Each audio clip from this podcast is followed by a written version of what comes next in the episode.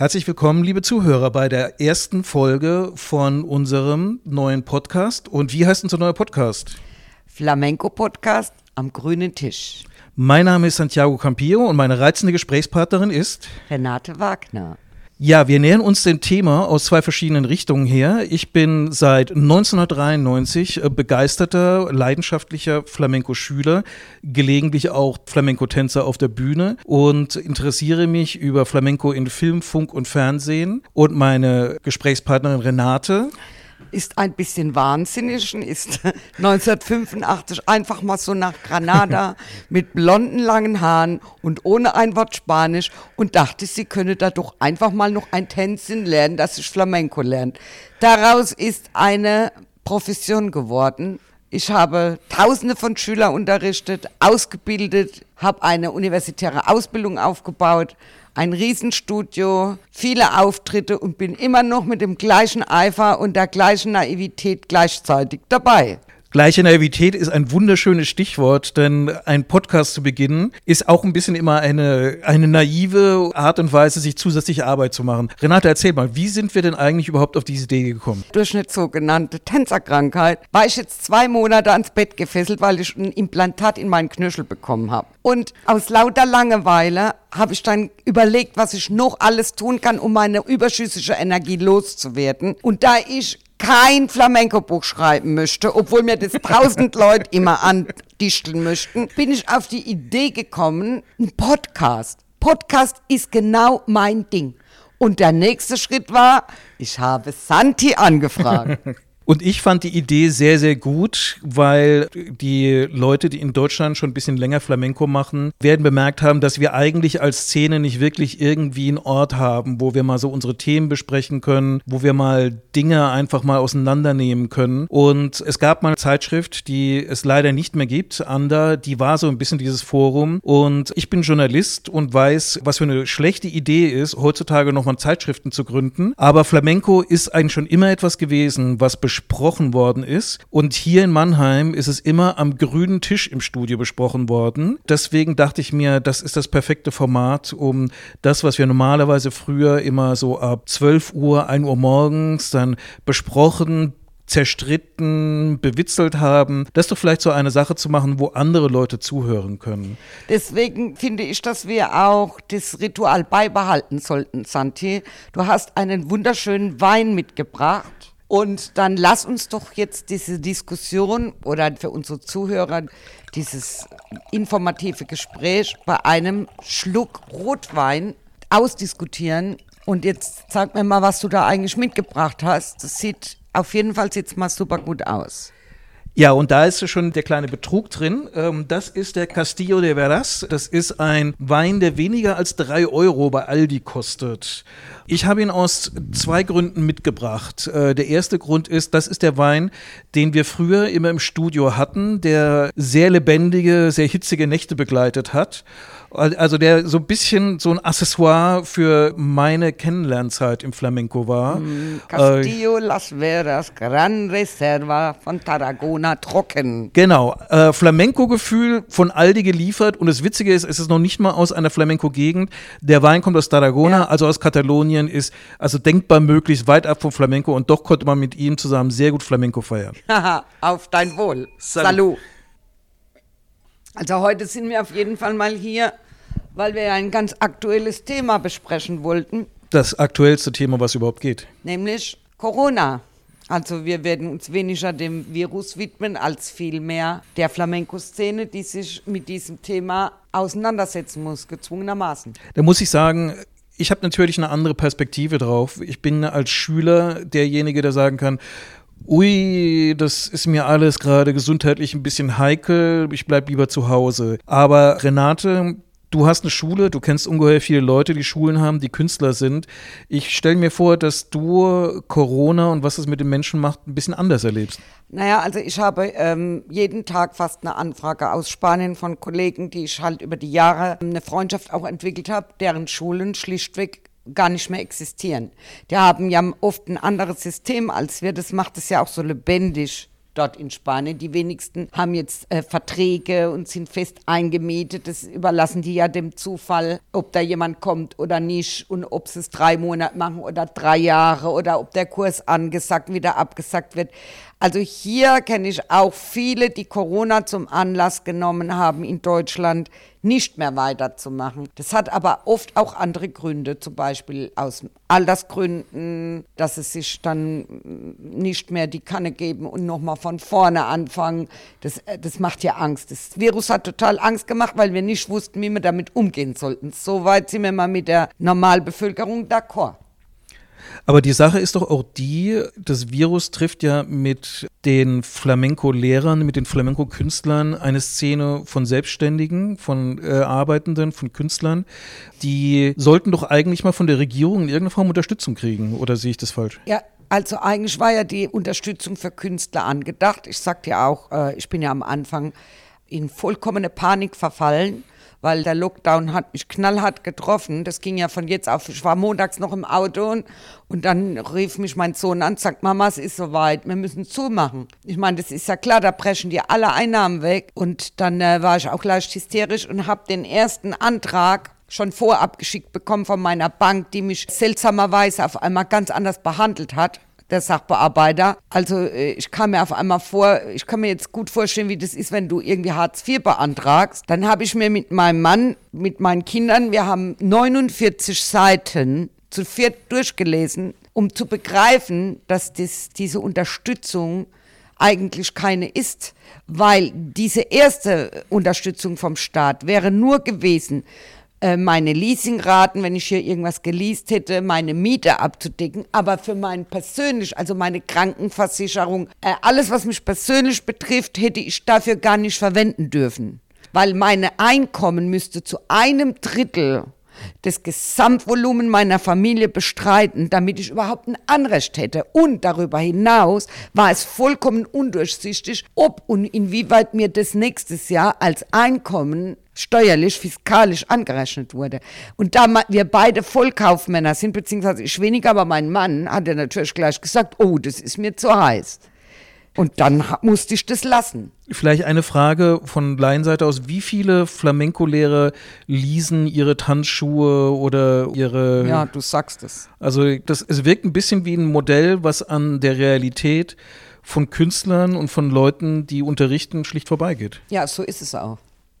Und gibt es von anderer Seite aus irgendwie eine Möglichkeit, dass äh, Flamencos in Deutschland, die das mit einem professionellen Anspruch machen, eine Unterstützung kriegen können? Mein Steuerberater hat mich darauf hingewiesen, dass es mittlerweile eine zweite Welle gegeben hat mit Unterstützung, die durchaus mich berechtigt hätte, das zu beantragen. Ich habe das nicht mehr weiter verfolgt, aber wir werden ja zu einem späteren Zeitpunkt auch den Wolfgang Schock einladen weil wir genau das Thema nochmal behandeln werden hier in unserem Podcast.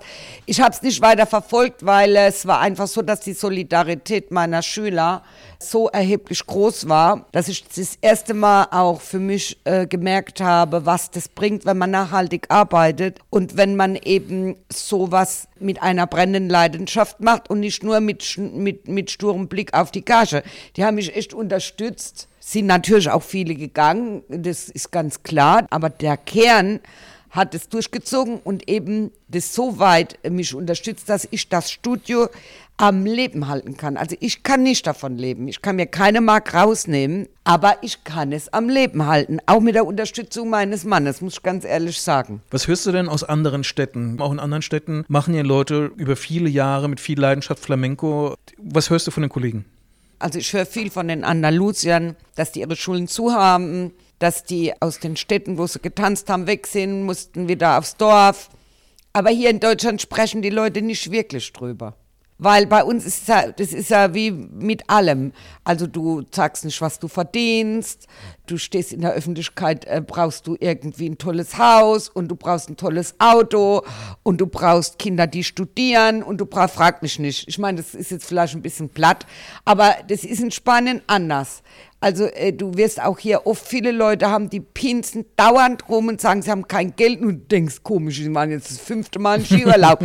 also äh, das gibt es in Spanien nicht. Die klagen, aber die, das ist dann auch so. Und dann, der, der Umkehrschluss ist natürlich, langst du dir an den Kopf und denkst, jetzt ist die Welt berühmt, die könnt doch mal was auf die Seite in Andalusien. Mhm. Nee, die haben dann eben nichts mehr.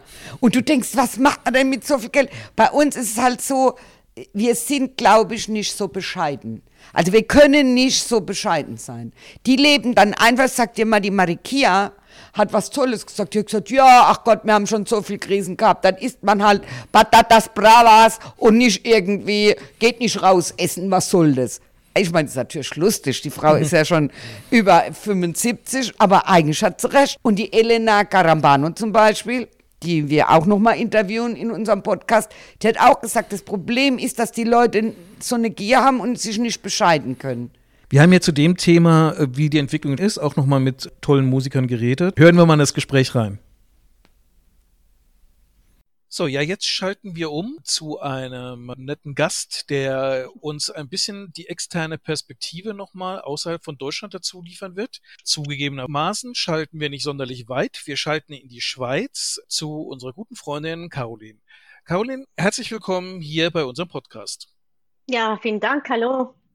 Ja, wir wollten uns hier in dieser Runde mal unterhalten über die Folgen von Corona für den Flamenco, über die Folgen in Deutschland, haben wir schon ein bisschen gesprochen. Du siehst die ganze Perspektive jetzt außerhalb von Deutschland, nicht sonderlich weit, aber immerhin aus der Schweiz. Kannst du mir ein bisschen erzählen, wie das euch getroffen hat, wie Corona sich ja jetzt nicht nur auf den Flamenco-Betrieb, sondern generell auf den künstlerischen Betrieb, generell auf Unterrichten ausgewirkt hat? Ja, ich denke, das war ganz ähnlich wie bei euch in Deutschland. Alles hat natürlich angefangen mit dem Lockdown und mit diesen besonderen Maßnahmen, dass halt der Unterricht dann nicht mehr möglich war. Und ansonsten war die Situation ziemlich ähnlich wie bei euch, einfach alles ein bisschen verfrüht. Und du bist ja in der Situation, dass du einerseits deine eigene Flamenco-Karriere hast, in dem Sinn, dass du selber lernst, dass du selber Auftritte machst, dass du selber versuchst, dieses scheue Pferd Flamenco irgendwie eingefangen zu kriegen. Und gleichzeitig hattest du ja auch die Ambition, über Unterrichten so für um dich herum eine kleine Flamenco-Community aufzubauen. Wie war denn da die Reaktion, als klar war, dein Unterricht wird jetzt erstmal gar nicht stattfinden? Naja, das Problem war halt, dass ich ein sehr großes Studio hatte und ähm, ich konnte dieses Studio übernehmen vor etwa zehn Jahren und da waren auch noch andere Kursleiter oder andere Unterrichtende vor Ort, die haben mir auch mitgeholfen, dieses Studio zu finanzieren, die Miete zu bezahlen. Und es hat insofern nicht einfach nur meine Flamenco-Schüler und mich betroffen, sondern natürlich auch diverse andere Unterrichtende und deren Teilnehmer, die halt dann auch nicht mehr vor Ort diesen Unterricht machen oder besuchen konnten. Und das hat natürlich sehr viel Umtriebe und auch sehr viel Unsicherheit mhm. gegeben, mhm. wie auch an vielen anderen Orten natürlich auch. Mhm. Ja, und für dich, ich meine, du bist jetzt ja auch so ein bisschen, ja, jetzt nicht komplett isoliert, aber jetzt sitzt man in der Schweiz. Die direkte Verbindung nach Spanien ist erstmal nicht möglich. Das eigene Umfeld, was man sich aufgebaut hat mit dem Unterrichten, muss jetzt auch erstmal ruhen. Wie geht's einem denn da so als Flamenca, die ja Flamenco ja nicht nur deswegen macht, weil sie jetzt irgendwas tun will, sondern auch eine Leidenschaft damit verbindet? Ja, es ist sicher eine schwierige Zeit. Natürlich vor allem für Künstler, die auch wirklich von der Kunst leben. Jetzt für mich persönlich ist das nicht die gleiche Tragödie wie für andere Menschen, aber ja, klar, es, es braucht neue Kreativität, neue Ideen. Es gibt viele Leute, die online unterrichten. So was wollte ich persönlich jetzt nicht machen. Und im Moment bin ich persönlich jetzt halt einfach dazu übergegangen, meinen eigenen Weg weiterzugehen oder selber zu trainieren. Aber natürlich Auftritte zu organisieren mit Künstlern aus Spanien direkt, das ist im Moment schwierig bis unmöglich. Und da muss man neue Wege finden oder abwarten, was die Zeit bringen wird. Hat man da schon Entzugserscheinungen, wenn man so ein bisschen so für sich allein im eigenen Saft schmort? Auf jeden Fall. Ich merke natürlich auch, dass die Reisen nach Deutschland jetzt auch für mich äh, nicht mehr gleich möglich waren. Ich habe in diesem Jahr auch meine Wohnung dort, meinen zweiten Wohnsitz verloren, kann man sagen, weil ich mhm. den einfach so nicht mehr halten konnte. Und Ja, es braucht natürlich auch viel mehr Disziplin. Also klar, in der Schweiz gibt es auch äh, viele Flamenco-Schaffende und die versuchen auch sehr kreativ irgendwas auf die Beine zu stellen und weiterzumachen. Und klar, es braucht mehr Disziplin, alleine zu trainieren, besonders dann, wenn man keinen Auftritt vor sich hat, wenn man kein spezielles nahes Ziel hat. Und da muss ich mich schon selber wirklich motivieren.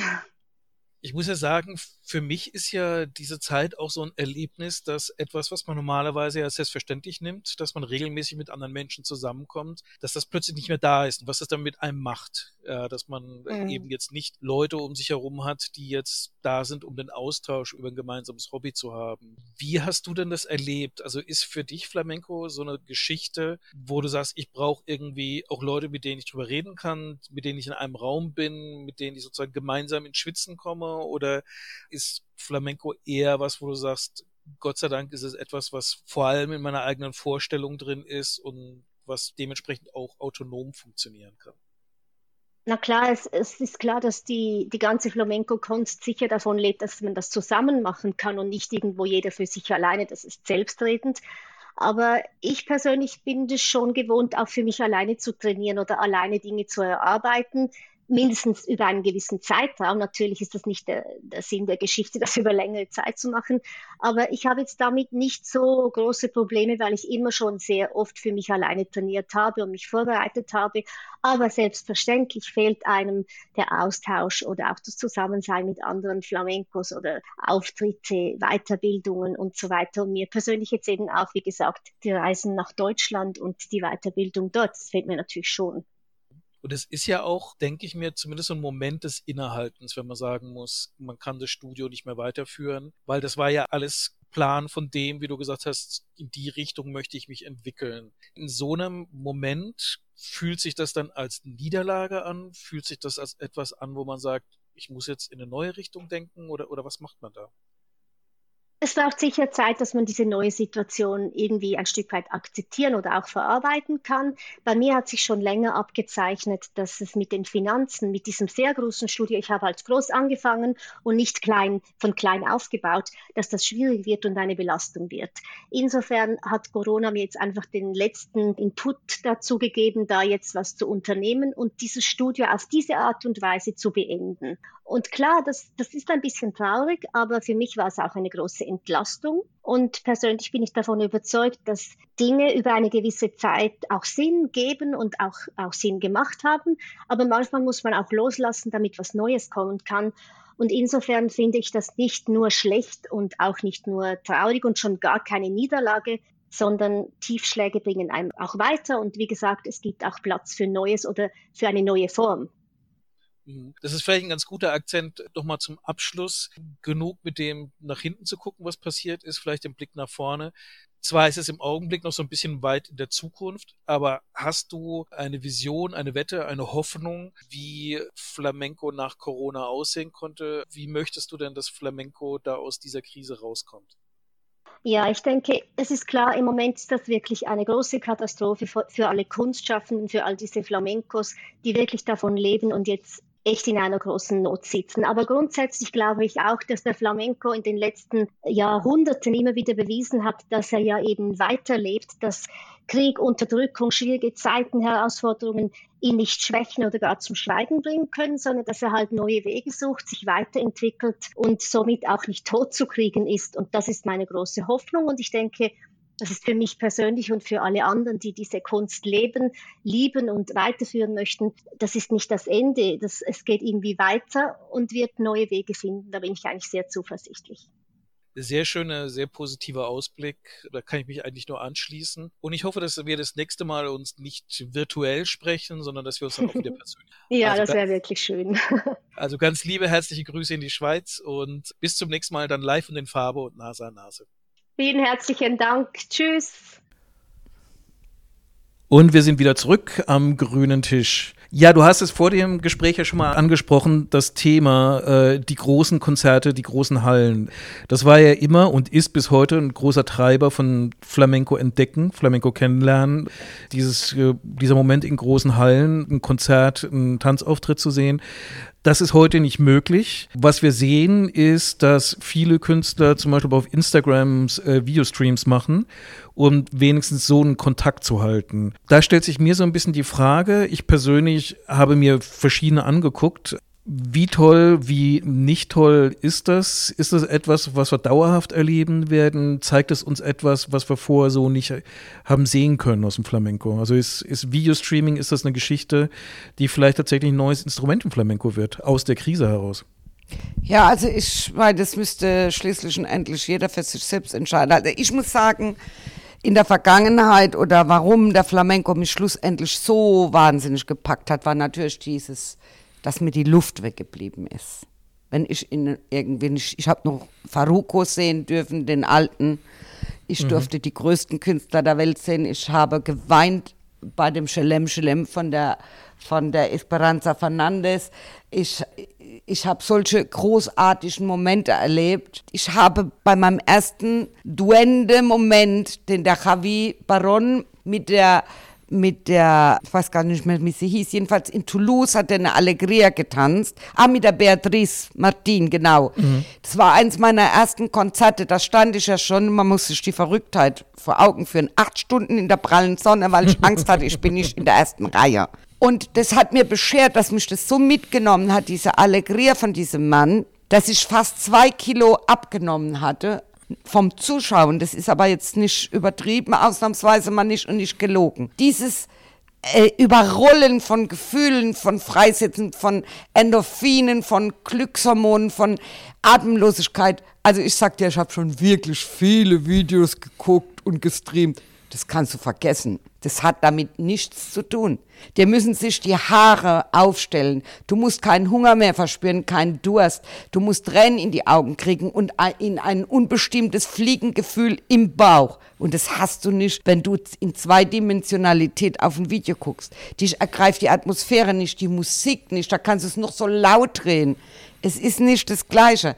Es ist nicht das Gleiche, aber also ich muss sagen, ich bin da so ein bisschen zweigespalten. Ich habe ja auch schon bei einem Flamenco-Konzert gestreamt, die Zeit damit verbracht, darauf zu warten, dass das Buffering vorbei ist und der Stream wieder anfängt und so. Und nicht reißt dich so sehr raus aus einer Stimmung, wenn du dann irgendwie auf deinen Bildschirm guckst und irgendwie das Bild ist eingefroren. Aber auf der anderen Seite zum Beispiel, ich habe einen wunderschönen Abend erlebt, wo dann die Esperanza Fernandez, die in Quarantäne mit ihrem Gitarristen Gitarristen war, sozusagen aus ihrem privaten Hof heraus, ganz allein mit dem Gitarristen äh, einen Kanterabend gemacht hat. Und das war ein sehr, sehr intimer Moment, auch wenn ich den mit, ich glaube, es waren so 200 Menschen rund um die Welt, viele davon auch in Spanien, quasi geteilt habe. Moment, wir reden hier von Gitarren und von Gesang. Das ist was ganz anderes. Aber wenn da der Tanz dabei ist, wird es einfach doof. Das kann sein, ja. Das Verstehst du? Also natürlich, ich höre ja auch CDs von der Esperanza und heul in meinem Auto. das, darum geht's nicht. Das, ich hatte es auch besprochen mit dem Petro Viscomi, den kriegen wir auch noch zu hören in einem unserer nächsten Podcasts, äh, äh, wie das mit dem Online-Unterricht ist. Und ich gesagt, ja, für Gitarre perfekt. Aber das ist ein ganz anderes Ding, ob du was über die Ohren wahrnimmst und in deiner Fantasie versingst. Oder wenn du intens auf dem Video siehst, das macht mich blind. Mhm. Also jetzt mal ganz übertrieben gesagt. Und ich weiß auch, ich habe ja selber diese Reihe äh, Flamenco Mi Amor sehr erfolgreich gemacht, wo ich mich aus der Kleinkunstszene raus katapultiert habe und war da ganz stolz drauf und bin das auch immer noch und ich bedanke mich auch immer noch bei allen, die da mitgewirkt haben, aber ich habe das ja hinten nach geschnitten. Also was heißt ich? Das war der Martin Queller aus der Schweiz, der einfach die Geduld und die Nerven hatte zusammen mit meinem Sohn, weil ich musste es ja bestimmen. Geduld ist in solchen Kooperationen immer eine zwingende Voraussetzung. Also das war natürlich für mich so ernüchternd, auch Dinge zu sehen von Leuten, die ja auf einer ganz anderen Ebene spielen als ich. Und trotzdem, wenn du das hundertmal siehst, denkst du, das, das hat die nicht wirklich jetzt gemacht. Das ist nicht richtig. Das ist so ernüchternd weil der Moment, der Zauber geht verloren, je öfter du das zurückspulen kannst, weißt du? Ja, ja. Und das ist der Unterschied zwischen so einem Streaming-Ding und ich sehe das ja auch im Fernsehen. Früher im Kino, da gibt es natürlich auch Dinge, die so lahmarschig sind im Film. Aber du hockst halt da, du hast die Wahl, ich gehe aufs Klo, ich gehe nach Hause oder ich überleb's. Was machst du denn jetzt im Bett? Ich habe das jetzt erlebt mit meinem Fuß. Ja, du waschelst dich nach vorne und dann zappst du wieder. Also das ist doch total doof. Du hältst einfach die Langeweile nicht aus. Und der Zauber im Flamenco liegt ja im Nichts tun, wie wir wissen. Das ist auch ein bisschen so eine Antwort darauf, wie du dein Videostreaming als Unterrichtsinstrument einschätzt. Weil im Prinzip ist es doch für so manchen ja die Option da und auch viele große Tänzerinnen aus Spanien, die versuchen, Videounterricht anzubieten, um wenigstens in irgendeiner Form Schüler zu haben. Also ich muss jetzt sagen, die großen Tänzerinnen, die ich so kenne, ich sag jetzt mal einfach die Manuela Carrasco, das kann ich mir nicht vorstellen, dass sie das war. Ja gut, aber zum Beispiel eine Carmen Ledesma, die äh, steht vor der Videokamera. Oh, das muss ich mir jetzt dringendst angucken. also jetzt ganz ehrlich, die Carmen ist ja eine meiner Favorites, gell? aber genau deren Unterricht lebt von ihrer Persönlichkeit und ihrem Spirit. Und das kriegst du einfach, du kannst dich, du findest es, wenn du sie kennst, lustig bestimmt, ich guck's mir jetzt direkt mal an. Du findest es lustig und du findest auch gut, aber wie die das macht, wie die ihre Hand bewegt, das ist ja nicht einfach ein technischer Vorgang. Mhm. Weißt du, sondern das, das ist ganz körperlich sozusagen. Ich kann mir es nicht vorstellen. Es gibt bestimmte Sachen, wenn der Miguel Vargas zum Beispiel sowas macht. Ich habe mir jetzt ehrlich gesagt auch noch nicht angeguckt. Ich möchte es mir nicht deswegen nicht antun, weil ich die Leute ja alle persönlich kenne und ich weiß, das ist halt nur ein Ersatz. Er macht es garantiert super, weil ich kenne den Miguel, der ist super, der kann 100.000 Sprachen und er kann ganz toll erklären und so. Ich könnte das bestimmt auch super, aber ich sag's dir ganz ehrlich. Ich kann es, ich kann es deswegen super oder ich könnte es, weil ich von allen meinen Lehrern, und das waren nur die Besten, kann ich ja ganz genau sagen, wie die jetzt was machen, wo deren Arm bei der gleichen Yamada ist. Und ich könnte es erklären, aber es ist Quatsch.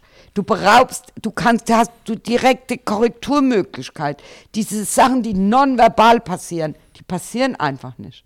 Naja, aber das Live-Erlebnis jetzt im Augenblick ist ja auch nur mit Einschränkungen möglich. Ich meine, wir haben ja hier vor Ort die Prozedur, man steht draußen an, bis der Gang geöffnet wird, dass ich zum Studio gehen kann. Im Studio selber habe ich quasi ein, mein eigenes Quadrat, in dem ich arbeiten kann und das ist abgegrenzt von einem Quadrat des Nachbarn. Da gebe ich dir recht. Und ich mein, wie, viel, wie, viel, wie viel Prozent Flamenco-Erlebnis bleibt da im Prinzip eigentlich noch übrig? Also, also eins gebe ich dir recht. Ich meine, äh, wenn ich jetzt dran denke, dass ich jetzt die Möglichkeit habe, das, äh, diesen, diese Unterrichtsräume am Laufen zu halten, aber nur, weil ich nicht davon leben muss weil du musst ja auch überlegen, ich kann ja auch nur so und so viele Leute in eine Klasse stellen. Dann gebe ich dir da recht. Und auch das Erlebnis, wir haben nachher diesen Rumba-Workshop, da musste, mussten wir hier mit dem Hygienebeauftragten genau äh, rausbaldobern, wie wir das jetzt machen mit 5000 Plexiglasscheiben vor dem Studio also vor dem Eingang von dem Hauptraum, damit er da sitzen kann und wohin die Aerosole fliegen. Ich habe mich schon dreimal ausgeklammert und welche Hebabfilter wo reinkommen und fragt mich nicht. Und trotzdem kann ich da nur zwölf Leute maximal reintun. Mhm. Das heißt, finanziell ist es eigentlich eine absolute, wenn ich das jetzt steuerlich, fiskalisch sehe und überhaupt, ist eine Totgeburt. Aber ich kann es mir halt jetzt in dem Moment leisten und ich mache es für die Treue meiner Schüler, weil die das so lange gemacht haben. Aber trotzdem möchte ich dir sagen, wenn du dich selbst neu erfindest und du wirst sehen, dass das die Flamencos wieder machen. Das heißt, dann ist eben kein Gitarrist dabei, dann ist kein, wir sehen, ich bin ja ein Tanzstudio. Zuerst mal kommt es darauf an, dass du in den Menschen die Energie wächst, sich aufzurichten. Gerade in diesen Corona-Zeiten. Und wenn du was zuhörst, einem tollen Sänger oder einem tollen Gitarrist, hat das mit Aufrichten nichts zu tun. Ne, du entspannst dich nämlich eigentlich. Mhm. So, und im Tanz richtest du dich auf. Und wenn du aufgerichtet bist, bist du stark. Und das ist die Aufgabe meiner Lehrer, meiner Dozenten. Ich habe Gott sei Dank bin ich ja gesegnet mit meinen Dozentinnen und die haben das auch ganz gut verstanden und die setzen das perfekt um. Und dann stellt sich die Frage, ich habe jetzt einen tollen Gitarristen mit dem Ronny gefunden, der halt auch sich sehr im Hintergrund hält und nicht in den Vordergrund spielt, der seine Rolle vollkommen verstanden hat. Und ich werde auch wieder mit dem Sänger arbeiten, aber anders. Ich hatte ja lange das Glück, mit dem Fran und dem Juan, mit immer mit Live-Musik. Und es war auch eine tolle Zeit und es war gut so. Aber Corona hat mir eben die Möglichkeit gegeben zu sehen, dass eigentlich die Aufrichtung der einzelnen Schüler und diese Kraft, die du in einem Menschen erreichen kannst, wenn du ihre Haltung schulst, dass das eigentlich für einen Flamenco-Tanz zuerst mal doch wirklich das Wichtigste ist. Also ich muss auch sagen, den Effekt, den ich im Corona-Flamenco sehe, ist, dass auch so ein bisschen eine Trennung passiert, weil Flamenco-Unterricht hat auch immer eine, und sollte auch immer eine soziale Komponente haben. Sprich, man trifft die Leute, mit denen man gerne quatscht und mit denen man sich gerne unterhält. Und da ist auch immer die Gefahr dabei, dass das Soziale so wichtig wird, dass du vergisst, worum es eigentlich geht. Und Corona war auch so ein bisschen ein Test bei allen Hygieneregeln. Willst du es wirklich? Gehst du sozusagen aus deiner Selbstisolierung wieder raus, weil du es machen musst, weil du im Unterricht stehen musst, äh, weil dir was fehlt, wenn du nicht da bist? Und meine ersten Stunden Rückkehr aus der Corona-Zeit, das war ein ganz starkes Gefühl von die Leute, die hier sind, äh, die wollen es wirklich wissen, die wollen wirklich was vom Lehrer. Und ich muss sagen, das hat auch eine, eine andere Kraft gehabt, als der Unterricht vor Corona hatte. Ja, da gebe ich dir recht. Äh, der Unterricht vor Corona war inflationär, wie wir das als Menschen so an uns haben. Ne? Also wir hatten dann jeden Tag Gitarrist und Sänger und noch Perkussion oft dazu. Und dann hatten wir, ich sag dir mal, ich hatte fünf eigene Tablaus, vier Außentermine, große Auftritte in der Orgelfabrik oder jetzt zum Beispiel im Kapitol mit den Kathedras. Also ich kam ja überhaupt nicht mehr zum Schnaufen. Und bei uns gab es ja wegen jedem Geburtstag, jeder, der hier Geburtstag hatte, hat Kaffee und Kuchen und Wurst und Getränke mitgebracht. Das war so inflationär, dass sich irgend der Gemeinschaftssinn wurde aber nicht dadurch mehr. Die haben sich da hingehockt und haben gefeiert. Und ich habe irgendwann, als es mal hart auf hart kam, das ist jetzt irgendwie zwei Jahre her, da hätte ich dringend Hilfe gebraucht. Da hat, hatte auf einmal keiner Zeit. Und da habe ich gedacht, so, und jetzt ist Feierabend. Bei mir feiert keiner mehr. Ich bin nämlich keine Wirtschaft. So, und dann habe ich das gecancelt. Und du siehst ja, die Leute, die zurückgekommen sind, da bin ich total bei dir. Das waren die, die wirklich Flamenco machen wollen. Für sich mit anderen, aber zuerst mal für die, die, den Gedanken Flamenco, der brennt in denen und deswegen wird Flamenco auch durch Corona nicht irgendwie zerstört. Im ganzen Leben nicht. Siehst du eigentlich eine künstlerische Inspiration schon durch Corona kommen? Du hast es ja gesagt in deinem Unterricht, dass du einen anderen Akzent für dich gefunden hast, wo du gesagt hast, vorher war das nicht so deutlich, weil mit, mit Sänger und so weiter andere Akzente da waren. Ich persönlich, was ich beobachtet habe, war, es gibt eine Corona Sevillana. Aber ich weiß nicht, ob es da schon so eine Art Verarbeitung, eine Interpretation, was es eigentlich bedeutet, einen künstlerischen Ausdruck davon gibt, was Corona Auf, mit den Leuten macht. Äh, definitiv. Du musst dir überlegen, wenn du konzentrierst dich als Laientänzer, der fast fasziniert ist vom Flamenco, da bist du, kommst ja hierher zum Tanzen, weil dich der Tanz fasziniert. Dass die Gitarre und der Gesang dich fasziniert, ist ja okay, auch noch ein, was. Aber du kommst hierher zum Tanzen. Ich gebe ja keinen Gitarrenunterricht. Und da ist es ja wichtig, was mit dir passiert. Und wenn du einem tollen Sänger, einem tollen Gitarrist zuhören willst, kannst du genauso gut eine CD auflegen oder kannst in irgendein Konzert von denen. Aber weißt du, wenn, wenn ich diese Qualität hier im Unterricht habe, in so einem Volumen, da ist es irgendwann gekippt. Die Leute haben eine komische Haltung gehabt, Bauch raus, Schultern runter, aber ein verzücktes Lächeln im Gesicht und haben da meinem Sänger gelauscht. Der hat sich einen ab, also wirklich sich angestrengt, wie blöd. Eigentlich haben ganz oft im Unterricht der Juan und der Fran den ganzen Unterricht energetisch gemacht samt meiner Wenigkeit. Und die anderen sind da drauf wie Schlitten gefahren. Mhm. Und das hat sich geändert. Mhm. Also ich habe jetzt wieder so ernst, so wie ich dir es früher immer schon gesagt habe, dass es mir passiert ist, dass die Leute wie Marikia oder wie Juana Amaya, denen war das vollkommen wurscht, was für ein Level ich hatte. Dies war die, meine Energie, die, die mich den ebenbürtig in Anführungszeichen gemacht hat. Und so was habe ich das auch immer verstanden. Mir war das im Prinzip vollkommen egal, wie weit und wie lang jemand Flamenco macht, sondern der muss den als Mensch begreifen. Und selbst wenn er nur eine Margache und eine Yamada macht mit und die ist unzulänglich in der Ausführung, aber in der Energie richtig, dann ist es genau mein Bruder, meine Schwester im mhm. Flamenco. Und durch dies, und dann war, habe ich nur noch einen tollen Sänger, einen tollen Gitarrist als Bruder und Schwester gehabt. Verstehst du? Und hab, das hat mich viel mehr angestrengt. Und deswegen bin ich gar nicht so unglücklich. Natürlich bin ich unglücklich über Corona. Ich würde auch lieber wieder Tablaus machen, nach Spanien fahren. Ich könnte jeden Tag heulen. Aber okay, anderes Thema für die Zuhörer, wenn ihr hier gelegentlich ein Pochen hört, das ist die Flamenco-Polizei, die versucht, die Tür einzurammen. Renate pocht nur manchmal leidenschaftlich auf den Tisch. Aber eine Frage, was ist denn für dich der Flamenco-Palo für die Corona-Zeit? Ich meine, äh, Flamenco hat ja eine ganze Menge sehr tragischer Palos, in dem man die, die Katastrophen der Menschheit sehr gut interpretieren und besingen und betanzen kann. Hast du da ein Lieblingspalo oder, oder willst du eher... Es ist sehr witzig, dass du das sagst. Weil ich mache ja so die Stundenpläne, ne? Also immer mit Rücksprache meiner Dozenten, weil ich ja jetzt ein bisschen fußlahm bin. Und lustigerweise bin ich ja eigentlich Verfechter von Solea und von Segeria und von Devla und so. Und komischerweise habe ich diesmal alle Vorschläge gemacht, so, Tangus de Malaga, Alegria, Cantina, Mira, bla bla bla. Und ich selber im Strukturkurs bin jetzt gerade vollkommen in Mirabra und Caracol. Naja gut, Caracol ist jetzt auch nicht so aber Cantina, De Benini und weiß der Himmel. Du sagst es, ich glaube, die Hondos, also die schweren Sachen, die traurigen Sachen, die werden die Flamencos jetzt nicht machen. Mhm. Also, das ist jetzt mal so aus dem Bauch, Lieschen Müller spricht. Ich glaube, das ist halt typisch auch andalusisch und diese Flamenco-Welt, die verzagen ja nicht, die werden nicht zusammenbrechen. Die lassen ihr Herz ein bisschen bluten, aber die richtigen Flamencos werden überleben.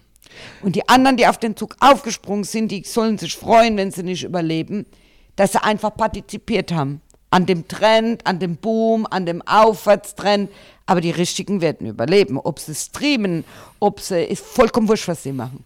Ist eigentlich, da weißt du mehr als ich darüber, äh, ist sowas wie Krankheit oder Epidemie, ist das ein, ist das eigentlich ein Flamenco-Thema? Also ich meine, wir wissen so etwas wie jetzt die Versklavung der Zigeuner auf den Galeerenschiffen oder die Leiden von den Minenarbeitern, die in den Schacht runterfahren müssen und nicht wissen, ob sie da wieder gesund draufkommen.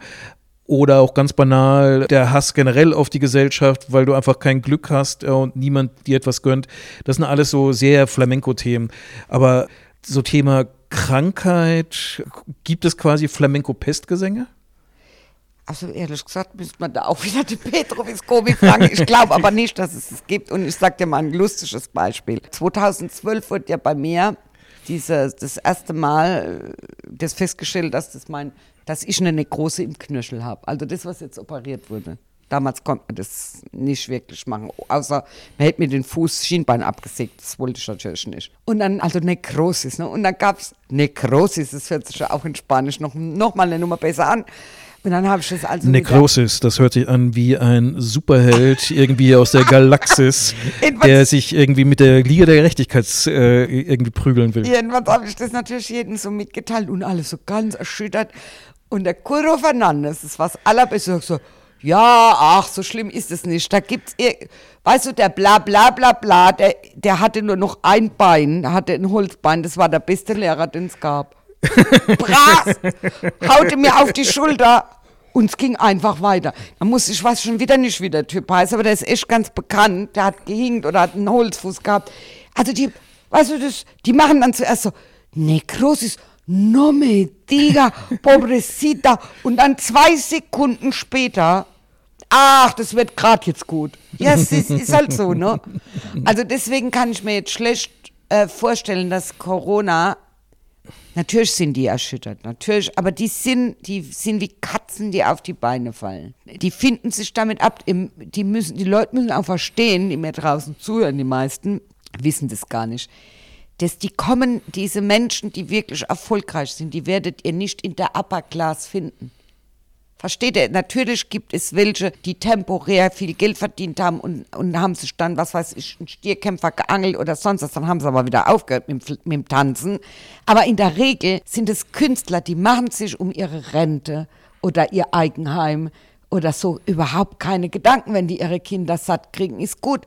Und wenn es weniger gibt, dann gibt es weniger. Dann gehen die auch arbeiten oder gehen putzen oder gehen nähen oder die, die sind einfach da anders. Ich muss auch daran denken, dass es ja auch zur Geschichte vom Flamenco gehört, dass er ja immer wieder so quasi so scheinbar ein Ende gefunden hat. Also am deutlichsten vielleicht so in den 50er, 60er Jahren, wo Franco sei Dank äh, Flamenco einfach so zur Folklore geworden ist, um die, das stolze Spanien ein bisschen zu illustrieren und wo es dann mit dem Ende der Diktatur wirklich plötzlich neue Künstler gaben, die da ein Feuer reingebracht hat, was man so nicht befürchtet, äh, nicht, nicht, nicht für möglich gehalten hat. Also ich glaube, die Hochzeit war während der Franco-Zeit, aber nur für die Leute, die konform gingen.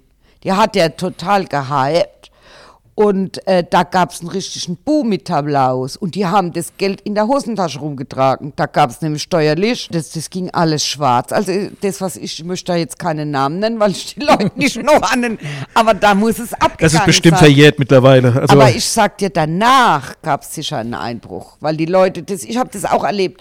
Einführung Euro. Katastrophe. Das hat sich bei uns in Deutschland bis 2004 hingezogen, dass das einen richtigen Einbruch gab mit, mit Schülern. Die Leute waren verunsichert.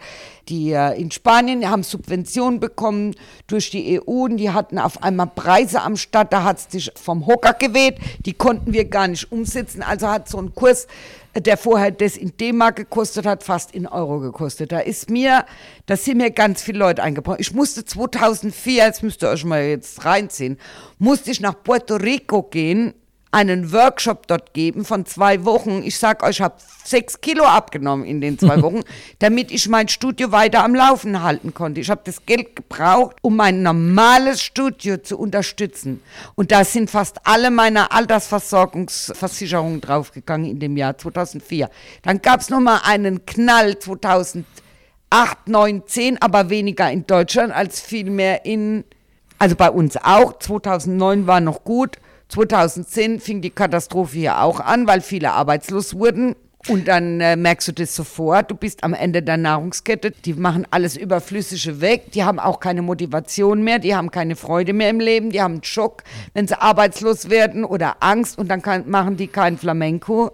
Aber ich meine das auch jetzt nicht so sehr ich meine, auch auf die wirtschaftliche Seite, aber nicht so sehr. Ich gucke so ein bisschen auf die künstlerische Seite. Ich meine, da hatten wir, gab es ja mal diesen Flamenco-Boom, wo am Ende dann die Flamenco-Oper war. Ja, das, das, Goldene und, Zeitalter. Genau, was aber dann irgendwann mal sich selber entwertet hatte und dann einen García Lorca gebraucht hat, um darauf hinzuweisen, nee, da gibt es ja doch etwas, was künstlerisch spannend ist, was wir wiederbeleben können. Also die Totgesagten sind wieder auf, ins Licht der Öffentlichkeit zurückgekommen und sind wieder für ihre Kunst, für ihre Besonderheit Besonderheit geschätzt worden.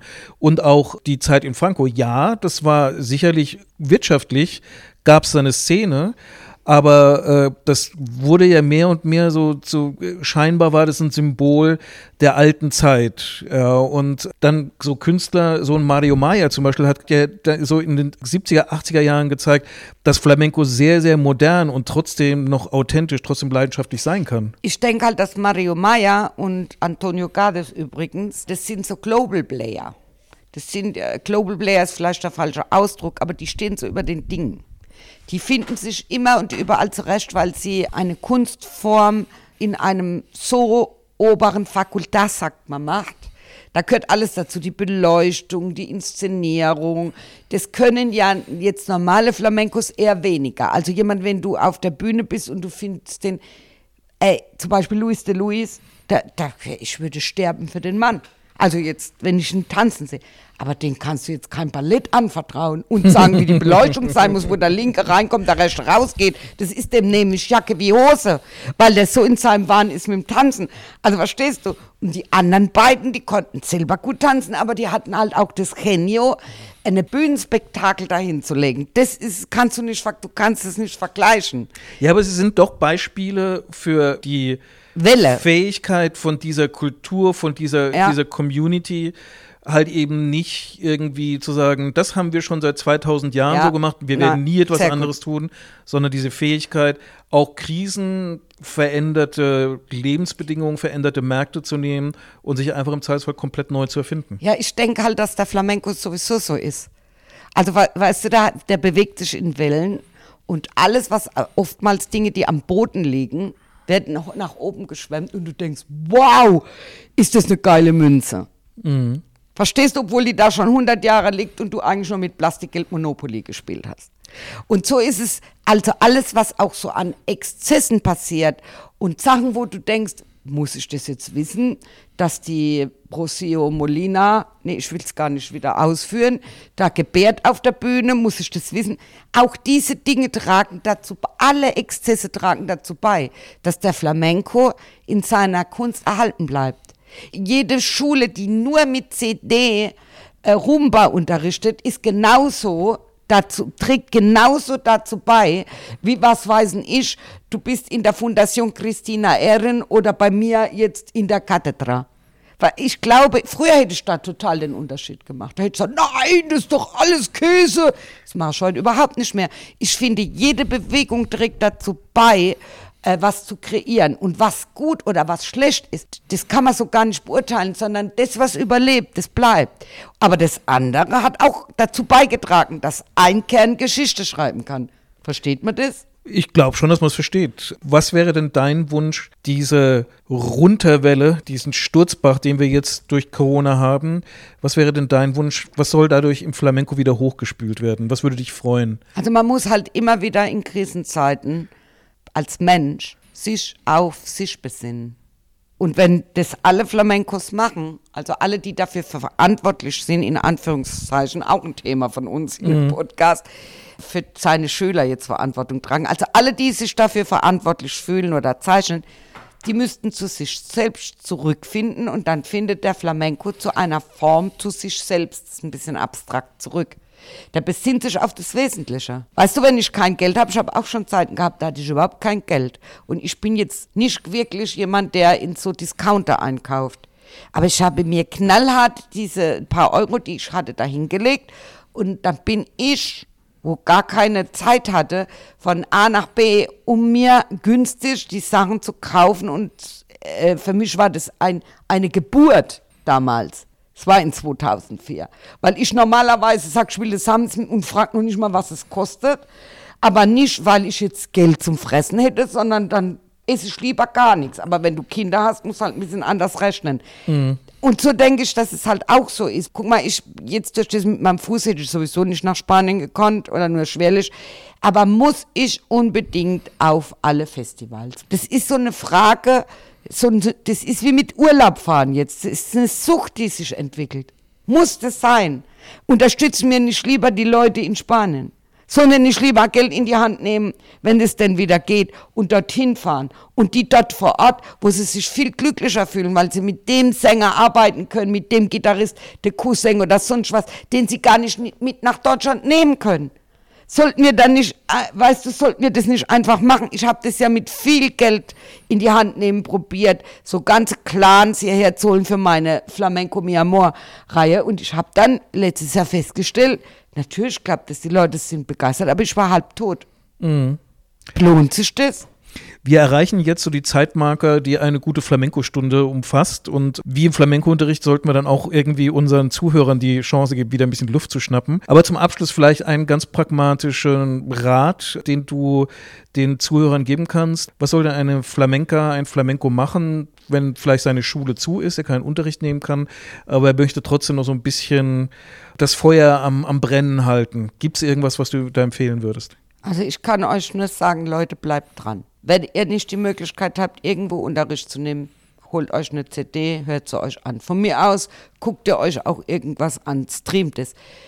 Und wenn es irgendein spanischer Verein ist, geht dahin, versucht diese Kultur, wenn ihr keine Spanier seid, muss ich euch raten, haltet diese Kultur in euch wach. Ich glaube, das ist der beste Rat, den man jetzt in der Situation geben kann. Ja, das war's für heute. Ich bin äh, der Santiago und mit mir am Mikrofon war die Renate. Ich hoffe, es hat euch gefallen. Und ich hoffe, wir hören uns am ähm, nächsten Mal, wenn wir hier wieder plaudern und zwar am grünen Tisch. Dankeschön. Dankeschön.